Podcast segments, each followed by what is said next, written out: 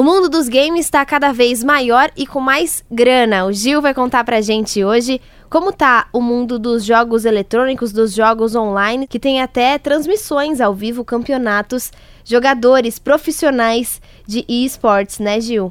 Exatamente, Letícia. Para você ter uma ideia, em 2016 foram mais de 80 bilhões de dólares que movimentaram o mundo dos jogos somente nos celulares, os de PCs e em consoles. Isso é mais do que a indústria de Hollywood.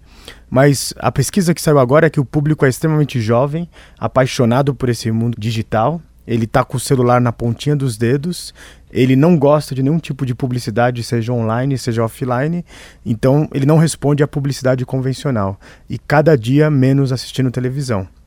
Mas o que está acontecendo?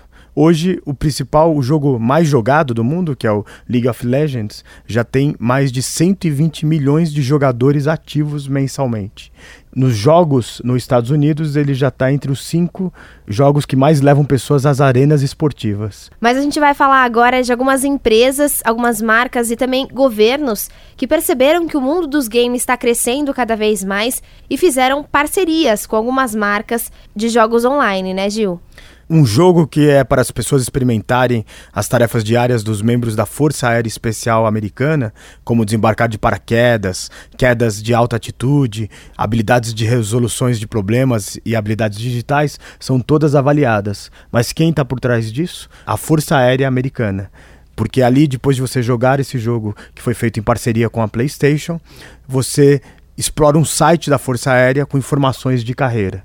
Na verdade, o jogo é sensacional, mas o objetivo final, além de entreter as pessoas, é que os jovens comecem a voltar a se inscrever para trabalhar como oficiais do exército americano. E Letícia, em um dos jogos de corrida mais utilizados hoje no mundo, uma marca de relógios de luxo se juntou com a Sony e pagou uma fortuna para ser o cronômetro oficial dessa corrida. Então, numa, numa ação de muito visual, de muita tecnologia, quem diria uma marca de relógios tradicional, secular, fazendo marca, fazendo brand e vendendo relógios através dos videogames. E lá na nossa página, Revolução Band News, você encontra os vídeos desses projetos que a gente comentou agora e também mais dados sobre o mundo dos games. Nosso site é bandnewsfm.com.br.